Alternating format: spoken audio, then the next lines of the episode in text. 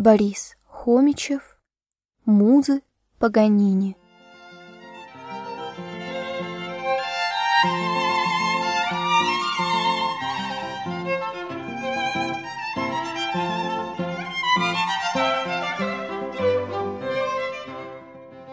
Немногим известно, что Паганини владел гитарой так же виртуозно, как и скрипкой, и был крупнейшим гитаристом своего времени. Он говорил «Я король скрипки, а гитара — моя королева». Увлечение гитарой, как и многое в жизни Паганини, связано с одной таинственной романтической историей. В 19 лет к юному скрипачу-виртуозу впервые пришла слава — Публика, перед которой он выступал с концертами, принимала его с небывалым восторгом. Но колоссальный труд отнимал у него все силы. Паганини был на грани физического и духовного истощения. И тогда некая молодая знатная дама из Тосканы оказала гениальному юноше милосердное покровительство и спрятала его ото всех в своем имении в Лукке.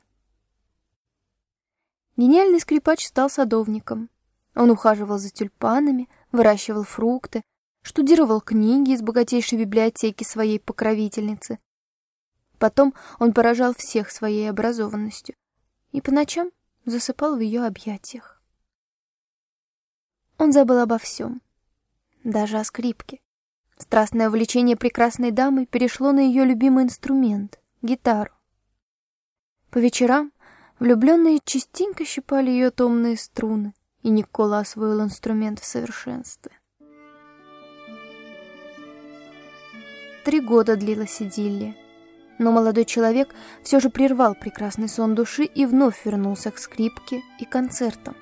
Хотя молва уже успела засадить его в тюрьму и даже похоронить, с гитарой он с тех пор не расставался, но играл на ней только в избранном кругу друзей. Имя же своей возлюбленной он сохранил в тайне до самого конца своих дней. В ее честь Паганини создал множество гитарных сочинений, в том числе 12 сонат для скрипки и гитары, двух таких непохожих и, наверное, самых романтичных инструментов.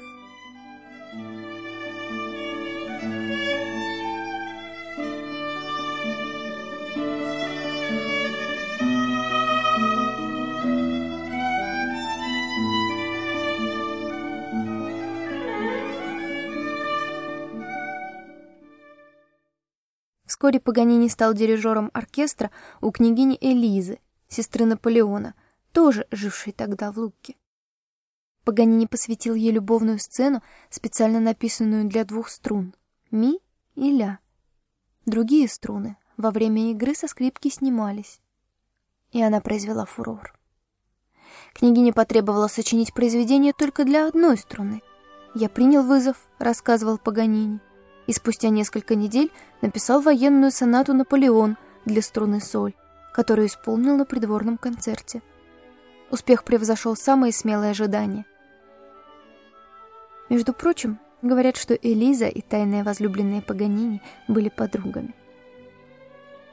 На этот раз вырваться из романтического плена на свободу было гораздо труднее, и если бы русские войска не разгромили Наполеона, кто знает, что было бы тогда.